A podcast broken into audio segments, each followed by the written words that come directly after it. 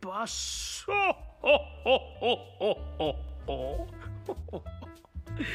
Ay, ay, ay, ay, ay. En el episodio de hoy, primer episodio, inauguramos lo que espero que sea el primero de muchos otros episodios. Y vamos a arrancar contando que el nombre de este podcast es en homenaje al grandioso Alejandro Urdapilleta, uno de los mejores sin duda actores de Argentina, pero también escritor y por sobre todas las cosas, artista. Y en homenaje a su monólogo titulado Recuerdos son recuerdos, realizado en la trastienda en el año 1999, del cual si quieren pueden, pueden ver una filmación en YouTube, vamos a tomar prestada una pregunta que Urdapilleta hace, que es casualmente el título de este podcast, que es ¿qué pasó? Y sobre esta pregunta vamos a ir entrando a recorrer, en el caso de este primer episodio, la vida y leyenda de una figura de lo más emblemática y a la vez misteriosa. Y no voy a agregar más misterio a todo esto. Y vamos a decir que esta figura es ni más ni menos que el querido Papá Noel o Santa Claus. Y es un desafío porque claro, tenemos delante de nosotros ni más ni menos que el personaje que hace felices a miles de familias y sobre todo a los más pequeños en una fecha particular que es casualmente casi llegando al fin de año. Y un momento, un momento de encuentro entre las familias, ¿no? De compartir, reflexionar, festejar y por sobre todas las cosas, de disfrutar. Me vengo preguntando desde hace tiempo el porqué de no hablar sobre la historia de este personaje, como, como si ya diésemos por contado quién es, ¿no? Papá Noel. Y lo mismo pasa, y me incluyo en esto, en no tomarme el tiempo de, de pensarlo, de decir quién es, quién sos, Papá Noel. Y es entendible, es entendible porque la vorágine de la vida a veces no nos permite detenernos a pensar en estos temas. Y no porque sean banales, sino porque, porque quizás nunca nadie nos lo haya contado.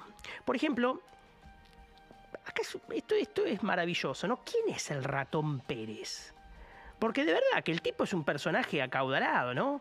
Paga por cada diente abajo de la almohada. Paga por cada diente abajo de la almohada.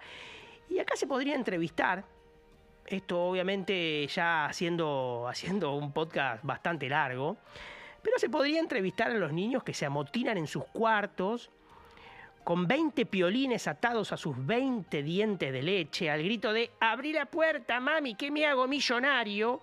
O por ejemplo, ¿quién es la gallina de Pascuas? La gallina de Pascua famosa por depositar huevos de chocolate y su secuaz el conejo que los esconde. Y así, así podríamos hacer un largo etcétera, ¿no? De personajes que, que darían que hablar y que muchas veces se pasan de largo. Se pasan de largo y tienen historias verdaderamente muy ricas, ¿no? Hoy, sin embargo, yo voy a jugármela con Papá Noel hombro a hombro, riesgo a riesgo, sin miramientos al futuro, hoy, aquí y ahora, presente total. Y no es que esté en la quinta temporada de un podcast en donde me pregunto cómo sigue la cosa, vamos. Es como, como bueno, ya, ya hice muchos y vamos a ver cómo seguimos. No, no, no, no, no. No. Este es el primer podcast y vamos a tomarnos muy en serio este viejito y pretendo en poco tiempo que podamos empezar a respondernos preguntas que por lo menos a mí me generaron siempre intriga en torno a este misterioso personaje, pero también más allá de este misterioso personaje en torno a esta misteriosa este misterioso mundo donde se mueve este personaje, ¿no?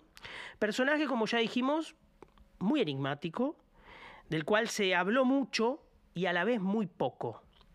Personaje que nos atraviesa de norte a sur y de sur a norte, y ahí nos quedamos porque casualmente es en el polo norte donde supuestamente vive. Y ojo, este personaje no viene solo.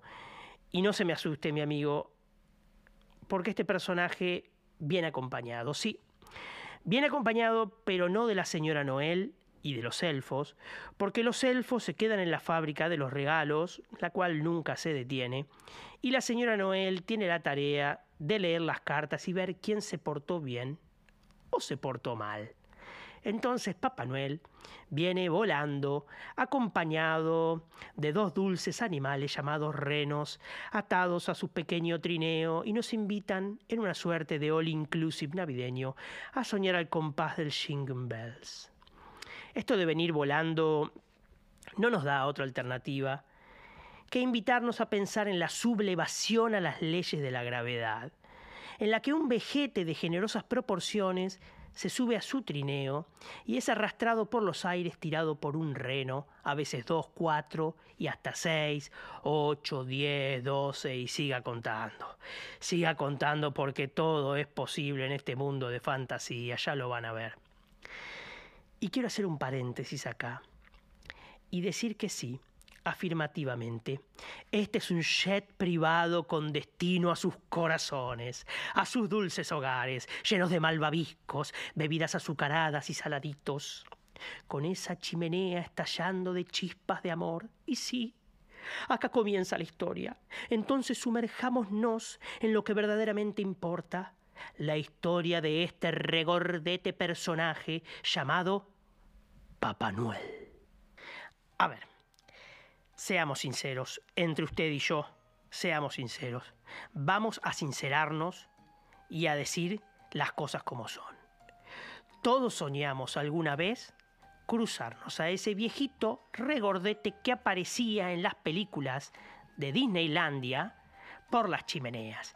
Pero si no tenemos chimeneas, no se preocupe, porque este viejito va a aparecer por la puerta, por la ventana o por donde quepa. Pero eso sí, tenga casa, porque posiblemente si no la tiene, el viejito no pare a dejarle nada. A los únicos que seguro no les aparece son a las personas que no tienen dinero, a los pobres. A los pobres no les deja regalos. Usted puede matarse escribiendo un ladrillo de cartas, dejarlas en el shopping más cercano y despreocúpese que si no tiene dinero el viejito no para. El tiempo no para, como decía esa canción. Este viejito sigue de largo.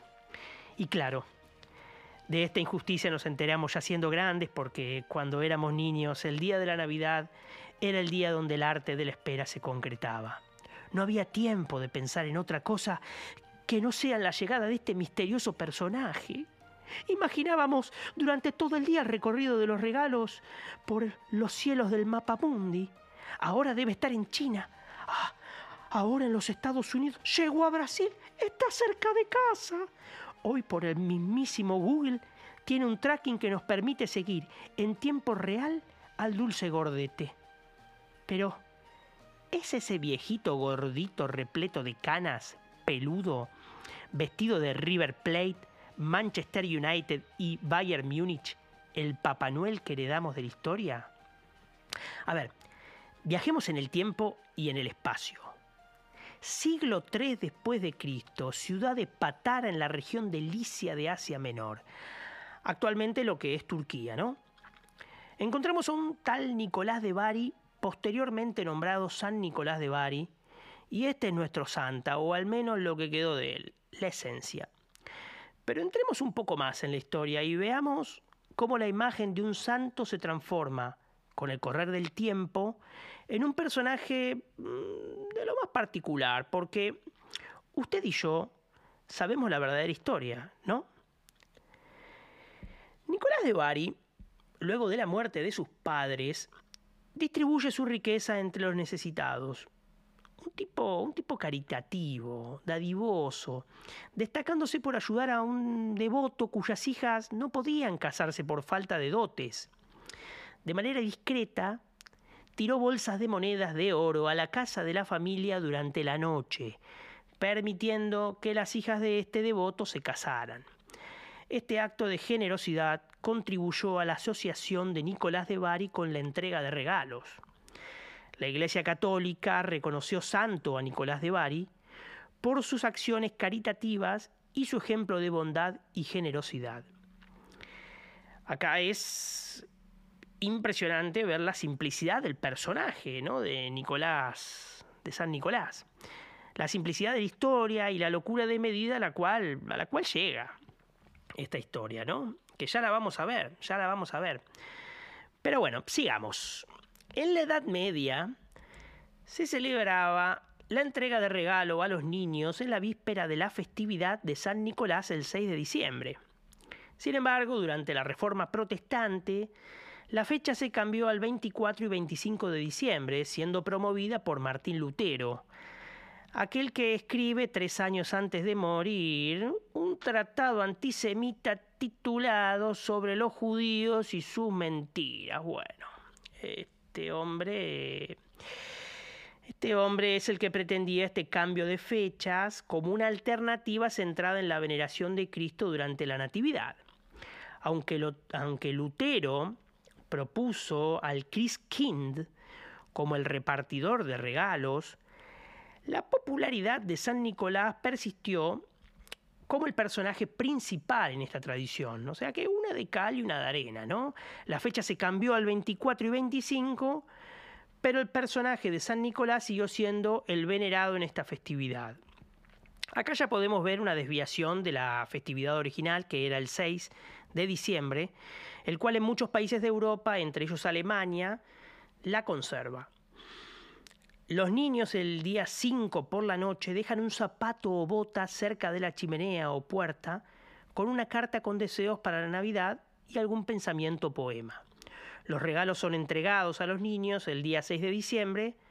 Por suerte, como dijimos, el Cristo Niño, o sea, el Christkind, no fue el repartidor de regalos y siguió siendo San Nicolás por su popularidad en las culturas que todavía lo conservan. Quiero hacer un paréntesis acá y transportarme por un minuto a una tradición, ay, ay, ay, de lo más extraña, de lo más extraña. De origen rural y precristiana la tradición, la, linda tradición que vamos, a, que vamos a charlar ahora. La tradición se llama o se llamaba, o la verdad que no sé si, si todavía se sigue, se sigue haciendo. Eh, la tradición se llama El tío de Nadal, la cual está emparentada con la tradición del árbol de Navidad. Esta es una tradición de la costumbre catalana y aragonesa, en España, que originalmente estaba representada por el tronco que ardía en las casas para dar calor y luz en los meses de invierno. En épocas anteriores estuvo concebida como tributo a los antepasados y el día 25 de diciembre un tronco era quemado y las cenizas se esparcían en el campo. Hasta acá todo normal, ¿no? Una hermosa tradición familiar. Ahora, era difícil, verdaderamente, era difícil o, es difícil, ¿no? Que, las, que, las, cosas sigan siendo normales, porque, porque la tradición que entonces era una tradición familiar, hoy evolucionó hasta convertirse en una fiesta infantil con regalos el día de Navidad. Y no está mal, o sea, no está mal, ¿no? Que, que sea una fiesta infantil, está bien. Pero Hoy, en pocas palabras, la tradición es un tronco que lo, que, lo cagan a palos. Que lo cagan a palos y este caga regalos. Esta es la, síntesis de esta tradición. El tronco lo cagan a palos y este caga regalos. Yo en un principio pensaba que, em, que, que, el que cagaba regalos era San Nicolás. Pero pero por suerte estaba confundido y no, no es así. El que caga regalos es el tronco, es ni más ni menos que un tronco el que caga regalos. Al menos en eso tuvieron un acto de decencia, ¿no? Yo los invito a que lo, lo googleen, ¿no? Esto del de, tío de Nadal. El nombre que le, pusieron es este, tío de Nadal, también conocido como tronco de Nadal. Y solo decirles para finalizar que la, la cosa es más o menos así. A ver, a partir del día de la Inmaculada Concepción, que es el 8 de diciembre, toman un tronco, al cual lo tapan con una manta para que no pase frío, le pintan una carita en uno una de, de los cortes del tronco, le pintan una carita y le dejan comida. Hasta ahí estamos bien. Ahora, cuando llega la Nochebuena o el mismo día de Navidad, los niños cagan a palos al tronco al son de una canción en donde el tronco al mismo tiempo empieza a cagar almendras y turrones. Y que la misma canción pide a gritos que no, que no cague arenques, arenques, ¿eh? Bastante exquisitos los muchachos. y que, que cague turrones que son más ricos. Y si no caga, va a ser cagado a bastonazos o el tronco se va a constipar. O sea que todo esto es una reverenda cagada, perdón, pero es una reverenda cagada, es una, una mezcla de cacas. Quiero tranquilizarlos porque estoy seguro que más de uno de ustedes estará pensando cómo es posible que un tronco cague objetos de gran volumen, ¿no? Y quédese tranquilo porque el tronco caga solo objetos pequeños y dulces. Los regalos de mayor tamaño son entregados el Día de Reyes, el 6 de enero, y eso sí que no los caga nadie, supongo, quiero creer que no los caga nadie. En fin, una tradición de lo más escatológica y familiar. Igualita, igualita a Nicolás de Bari, ¿eh? Igualita. Bueno, eh, ahora sí, volvamos a la historia. Bueno, eh, los ingleses, y sí, los ingleses también tuvieron su participación en la, for, for, de, la deformación, deformación de San Nicolás, vamos a decirlo, la deformación de San Nicolás, sí, sí, e inventaron a un personaje llamado Father Christmas, Father Christmas o Padre Navidad. Es considerado como la, la personificación de Papá Noel y sí, de algún lado sale el regordete rojo pero nada tiene que ver con San Nicolás de Bari, ¿eh? no, no, no tiene nada que ver. Cada cultura tomó a San Nicolás y lo, lo, tergiversó hasta la llegada, mis queridos amigos, de, de San Nicolás a tierras, ¿cómo decirlo? Bueno, norteamericanas. Y no quiero despotricar contra los amigos estadounidenses, pero bueno, todo lo que tocan es negocio y todo negocio es dólares. Y acá empieza, uff, acá empieza la decadencia definitiva de este personaje tan, tan, ¿cómo decirlo? Bueno, usted ya sabe. La imagen que conocemos actualmente del clásico Santa Claus fue modificada por el inmigrante alemán recién llegado a Nueva York, el protestante Thomas Nast, quien lo ilustra para el semanario Harper en 1864, mostrándolo con el traje rojo, las botas negras, una gran bolsa de juguetes y entrando en una chimenea. Es curiosa la mano protestante siempre queriendo modificar las cosas, ¿no? La imaginación rompió todos los límites. Un abuelo, cargado de una bolsa gigantesca de regalos, vuela por los aires sobre un trineo tirado por renos desciende en la propiedad privada de las personas, ingresando, vaya a saber de qué forma, sin morir, sin morir, por la chimenea encendida. O sea, el tipo, bueno, habilidoso, ¿no? El gordito. O sea, habilidoso y corajudo. Eh, pensemos, ¿no? Que el hospital del quemado no, no, por, no va a estar tan ocupado ya de las emergencias por, por los quemados por fuegos artificiales, sino por los papanueles quemados descendiendo por esas chimeneas ardientes del lado frío del mundo, ¿no? Bueno.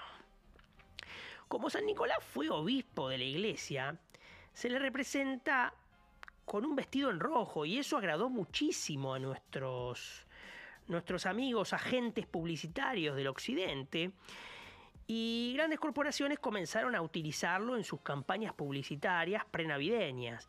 Y así, mediante mensajes cautivadores, atrapar a los consumidores en sus productos distorsionados. Mucho, mucho que, que bueno, esto es muy cool. Y, y bueno, la imagen del santo obispo quedó quedó de regalo, quedó de regalo, ¿no? Es como que, bueno, esa imagen del santo obispo se fue tergiversando un poco. En la actualidad, ya la realidad es que la mitra de obispo, o sea, el gorrete que tienen los obispos, que es un gorrito así tipo. Eh, no es un bonete, es como un. es raro, es raro, lo podrían buscar. La mitra, como un. Es así, en punta. Bueno, eh, le fue desaparecida por completo y en su lugar le mandaron un gorro rojo en forma de bonete. Esto es maravilloso. Le inventaron que tiene un sitio secreto donde vive en el Polo Norte. Si ustedes van a Wikipedia y buscan Papá Noel, van a ver que dice que la ubicación donde vive este personaje es en el Polo Norte. Esto es cual Batman en su baticueva, ¿no? Y tiene enanos mágicos. Eh, Papá Noel tiene enanos mágicos, que son los elfos, que están trabajando para él todos los días del año. Esto, todo esto, ¿por qué? ¿Por qué? Acá me pregunto, ¿qué pasó, Dios? ¿Por qué? ¿Por qué? Y esto es por el gran marketing publicitario que genera de Papá Noel, Colorinche, y por la incitación al consumismo desmedido, ¿no? En relación a este tema, eh, en otros episodios seguramente vamos a ver, vamos a hablar sobre un obrero, o sea, un elfo, que se hizo también famoso, ojo, no tan famoso como nuestro personaje en cuestión que vende positividad y recolecta billetes. Este otro se hizo famoso por revelarse al modelo de producción capitalista de Santa Claus elfo que no pasó a la fama. Lamentablemente no pasó a la fama. A ver, no es tan conocido, pero que sí equilibró la balanza como antagonista, porque, viste, si hay uno que, que da mucha positividad y otro que, bueno, tiene que dar negatividad, y no está mal, no está mal, está, está bastante, está bastante bien en los tiempos en que, en que corren, ¿no? Que haya, haya otro un otro, un otro que ejerza de, de antagonista. Y el nombre de este personaje es Krampus. Es un cruel enemigo de Santa que asusta a los niños. La realidad eh, es que este personaje no es un elfo, sino una suerte de demonio que asusta a los niños. Posiblemente de este personaje haya surgido el tan agradable personaje del Grinch. Y para terminar, para terminar, mis queridos, no podemos irnos del continente americano sin hablar de la conexión entre Coca-Cola y Papá Noel, la cual se estableció en gran medida gracias a una exitosa campaña publicitaria que comenzó en la década de 1930. Hasta ese momento, la imagen popular de Papá Noel variaba, ¿no? Y no había una representación visual culturalmente unificada. Esto es necesario, ¿no? En, el marketing tiene que haber esto, ¿no? Eh, una representación visual y culturalmente unificada. Queda, queda cool. Y la campaña publicitaria de Coca-Cola, que comenzó en 1931, fue creada por el ilustrador Haddon Sundblom. Sundblom creó una serie de anuncios que presentaban a Papá Noel disfrutando de una Coca-Cola, mostrándolo como un personaje amigable, regordete y vestido con los colores icónicos de la marca, ¿no? Rojo y blanco. Estas imágenes contribuyeron significativamente a la creación de la imagen moderna y unificada de Papá Noel.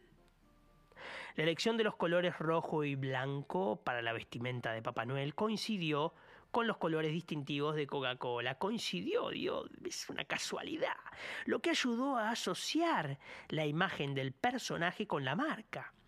Aunque la imagen de Papá Noel ya existía, la campaña de Coca-Cola tuvo un impacto importante en su popularidad y en la consolidación de la imagen que conocemos hoy en día.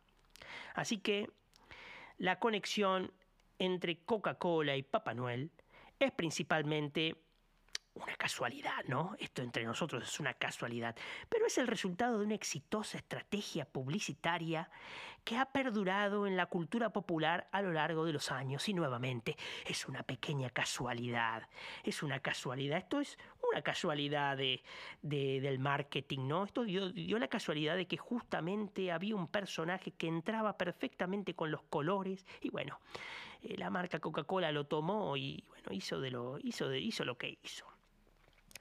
Quiero antes de terminar, quiero antes de terminar, acá tengo, quiero, enseñarles una foto, pero bueno, lógicamente por este medio yo no puedo mostrarles una foto. Lo que sí puedo es eh, hacerlo, tal vez hacérselas ver, hacérselas ver con, con, la, con la voz. Lógicamente, yo voy a describirla. En primera plana se lo ve al Papá Noel de Coca-Cola, al Santa Claus. Inconfundible, con un libro en su mano que se titula Good Boys and Girls, o sea, buenos chicos y chicas. Haciendo alarde de que los malos en su mundo de regalos no existen. Esto se lo pasó la, la mujer. La mujer le escribió este libro y Papá Noel se lo llevó. Eh, la buchona, la buchona, la, señora Noel es la buchona. Y obviamente, si no reciben regalos los, chicos que se portan mal, menos aún van a recibir regalos los pobres. Quitándose los lentes en esta foto, se puede ver ¿no? que, que este Papá Noel se quita los lentes como en un acto de sorpresa.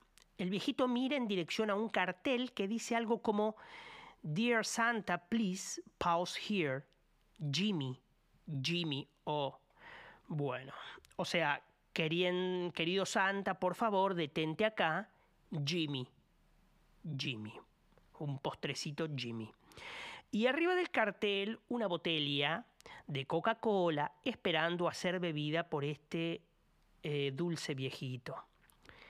De fondo, dos niños espían son ellos los que le dejaron la botella de bebida azucarada a este anciano diabético, y son ellos, mis queridos amigos, los sabios niños, los que vengarán esta noche la conciencia de todos los niños que Santa dejó de lado, al brindarle ese veneno azucarado a este buen hombre. Ahora sí. Lo dejamos a Papá Noel, vete Papá Noel, vete que no quiero verte. Lo dejamos que, que entre, lo dejamos que entre en nuestras casas. Ah, bueno, lo dejamos que entre, lo dejamos que entre en nuestra propiedad privada, o sea que ya no está cometiendo un acto ilegal porque Papá Noel te dejamos entrar. ¿Sí? Nosotros te dejamos entrar. Ese personaje ese personaje enmascarado dejamos entrar, el cual obviamente deberíamos preguntarnos, ahora que, que ya sabemos, ¿no? ¿Cuánto tiene de aquel San Nicolás de Bari? Y saquémosle el mote de San y llamémoslo Nicolás.